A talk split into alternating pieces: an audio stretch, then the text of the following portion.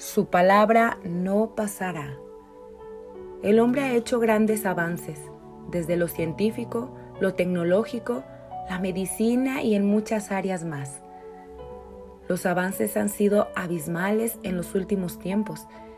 Sin embargo, frente a esta enfermedad, el coronavirus, no hay nada que la ciencia y la medicina puedan hacer en lo inmediato.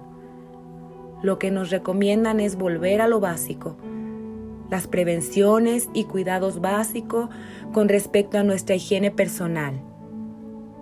Frente a tanto avance del hombre, tenemos que volver a lo básico. En Mateo 24, 35 podemos leer que el cielo y la tierra pasarán, pero mis palabras no pasarán.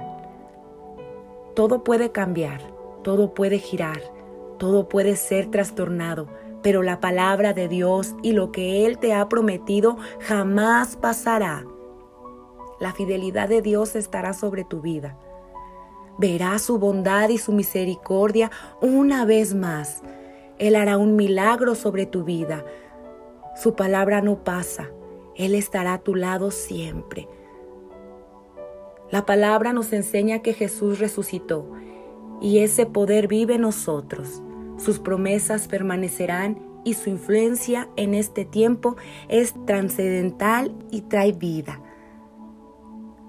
No deje de confiar, no deje de vivir en la victoria de Jesús.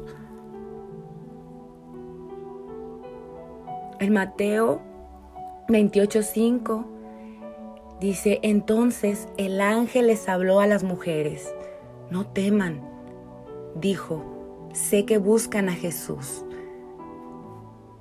el que fue crucificado, no está aquí, ha resucitado tal como dijo que sucedería. Vean el lugar donde estaba su cuerpo. Mateo 24, 35. El cielo y la tierra desaparecerán, pero mis palabras no desaparecerán jamás.